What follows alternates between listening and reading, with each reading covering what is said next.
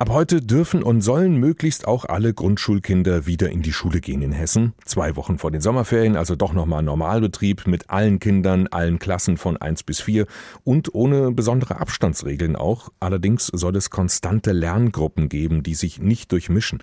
Darüber sind sicher sehr viele Eltern froh, dass das jetzt eben so kommt und auch die meisten Kinder dürften sich darauf freuen, aber viele Lehrerinnen und Lehrer, Schulleiterinnen und Schulleiter ärgern sich darüber, vor allem weil sie jetzt mehrmals alle zwei oder drei Wochen neue Konzepte haben machen müssen für ihre Schulen, für die Schüler, die Klassenaufteilung, die Räume, die Pausen, die Lehrer, weil sich das Kultusministerium nie länger festgelegt hat in der Corona-Krise.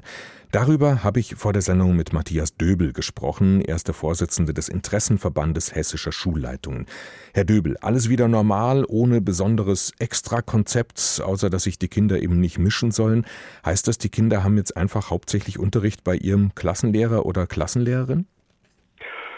Das ist richtig, Herr Höhmann. Der Unterricht wird also beim Klassenlehrer in der Regel abgehalten. Sie sind ja gehalten, entsprechend äh, wenig Durchmischung auch im Personal äh, vorzusehen. Äh, von daher, der Klassenlehrer wird die Hauptaufgabe haben und wenn man dann natürlich ein kleines Deputat hat, äh, muss noch eine zweite Lehrkraft mit hinzukommen in die Unterrichte. Das ist ja dann nicht so kompliziert gewesen, jetzt vom Konzept her das äh, herzustellen, oder? Im Vergleich zu den Konzepten, die Sie jetzt in den letzten Wochen und Monaten gemacht haben? Naja, das scheint auf den ersten Blick natürlich so. Man könnte denken, der Vor-Corona-Stundenplan liegt doch in der Schublade. Der kann doch dann wieder eins zu eins umgesetzt werden. Was jammern die Schulleitungen da eigentlich? Die Realität ist äh, jedoch eine andere. Nach wie vor haben wir natürlich in Hessen eine Quote von Lehrkräften, die aufgrund äh, von RKI-Indikationen nicht im Unterricht eingesetzt werden können. Und schauen wir uns die hessenweite Quote von durchschnittlich 18 Prozent an, sieht das im Detail anders aus. Hier gibt es viele Schulen, die äh, nach wie vor eine solide, hundertprozentige Personaldecke verfügen. Anderen Schulen fehlt 30 Prozent des Personalstamms. Weil die einfach ältere Kolleginnen und Kollegen haben oder woran liegt das dann? Ja, RKI-Indikationen, mhm. äh, Hochrisikopatienten bei den Partnern oder selbst ein äh, Hochrisikopatient äh, mit entsprechenden Indikationen. Und das sind dann natürlich für diese Schulen völlig andere Voraussetzungen, die dort vor Ort äh, durch Mehrarbeit, Abordnungen, Kurzverträge organisiert und abgefangen werden müssen. Und darüber hinaus sehen natürlich die Hygienevorgaben auch vor, dass, wie gesagt, nur eine Lehrkraft pro Klasse in den Einsatz kommen kann. Und das hat natürlich mit einem regulären Stundenplan mhm. nichts zu tun. Und äh, wie viele Schulen sind das in etwa jetzt in Prozent oder auch in Zahlen, falls Sie das haben, die jetzt da eben wirklich Probleme haben, das äh, nötige Lehrpersonal zusammenzukriegen jetzt für die letzten zwei Wochen?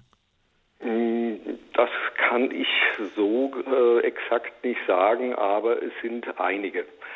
Aber an der Mehrheit, an der großen Mehrheit der Grundschulen klappt's. Das klappt. Auch bei denen, äh, die äh, ich jetzt eben genannt habe, nur äh, die Aufwände waren dann natürlich entsprechend hoch, um das auch zu garantieren.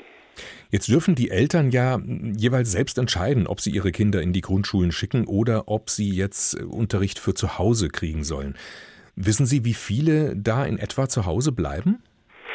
Also die Zahlen, die uns da vorliegen, wir haben eine Abfrage gemacht in unserem Verband, die variieren zwischen 5 und 25 Prozent der Gesamtschülerschaft. Wobei Werte von über 15 Prozent sehr, sehr hoch sind. Aber es gibt auch Schulen, die mir bekannt sind, in denen die Elternschaft äh, für die Beibehaltung der bestehenden Unterrichtsversorgung vor dem 22.06. öffentlich remonstriert hat. Für viele Arbeitnehmer allerdings, auch dessen sind wir uns natürlich bewusst, ist der Schritt der Öffnung eine große Entlastung und auch eine Perspektive für das kommende Schuljahr. Aber da, wo dann irgendwie fünf bis 25 Prozent der Schüler zu Hause sind, das heißt, da haben die Lehrerinnen und Lehrer dann einfach mehr Aufwand, doppelt Aufwand sogar? Herr Hühlmann, äh, da haben Sie in der Tat recht. Also die Regelunterrichte vorzubereiten und abzuhalten und parallel äh, das Homeschooling mit Wochenplänen und Videokonferenzen zu organisieren, ist natürlich eine hohe, eine doppelte Herausforderung. Und bedenkt man jetzt auch noch, dass die meisten Lehrkräfte selber Kinder haben, sogar eine dreifache. Denn wenn alle dienstlichen Aufgaben erledigt sind, kümmern sich viele Lehrkräfte in der Regel natürlich auch noch um das Lernen der eigenen Kinder. Wie schauen Sie denn auf die Zeit nach den Ferien? Also da soll ja dann möglichst wieder alles wieder normal laufen, an allen Schulen, nicht nur in den Grundschulen, sondern auch an den weiterführenden. Denken Sie, das klappt? Das wird klappen. Was wir uns natürlich wünschen, ist, äh, dass wir vorzeitig und rechtzeitig informiert werden. Also nehmen wir äh, die Information, äh, dass die Schulöffnung für heute vorliegt. Wenn das bereits vier bis sechs Wochen als ein mögliches Szenario kommuniziert worden wäre, hätte man sich natürlich viel besser darauf einstellen können. Die Aussage seinerzeit am 17.05. war, bis zu den Sommerferien bleibt alles unverändert. Und dass sich das nochmal alles ändern würde, damit hat natürlich niemand gerechnet.